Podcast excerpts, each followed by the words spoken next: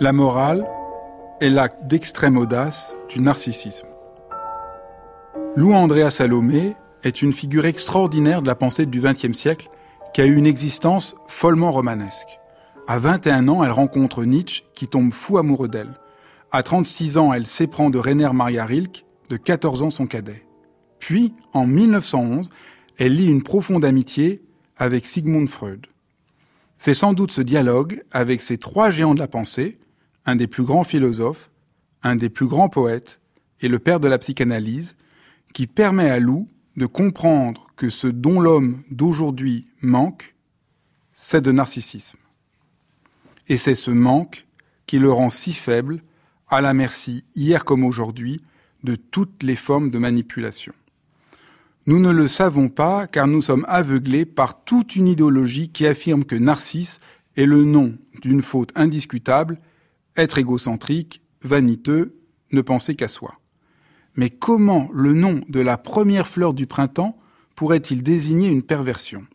C'est d'autant plus étrange que Narcisse, dans toute l'histoire de l'Occident, n'a jamais symbolisé un être amoureux de lui-même au point d'en mourir.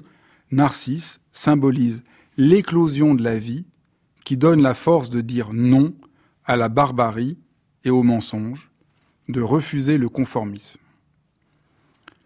Au travail un matin, vous découvrez qu'un de vos chefs est en train de parler de manière déplacée à la jeune stagiaire. Votre sang se fige. Il est même en train de la terroriser, abusant visiblement de son pouvoir.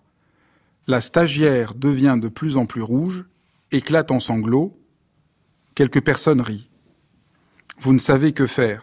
Faut-il intervenir Ne rien dire Vous hésitez. C'est là qu'il faut revenir à Narcisse. C'est en vous retrouvant en faisant confiance à ce que vous pensez, en ce que vous voyez, que vous pouvez trouver la force de dire non et d'intervenir.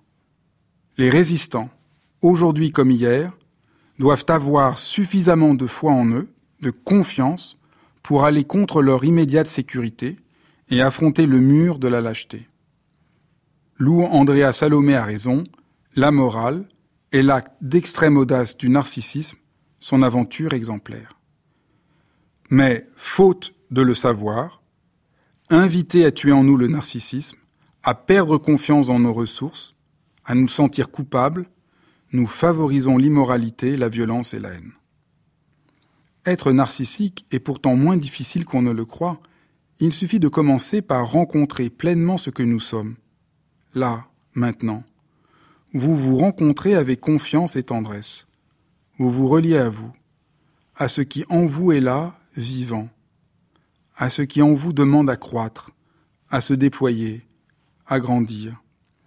Et simplement en faisant cela, vous êtes déjà en train de dire oui à la personne que vous êtes, comme vous le diriez à un enfant en souffrance.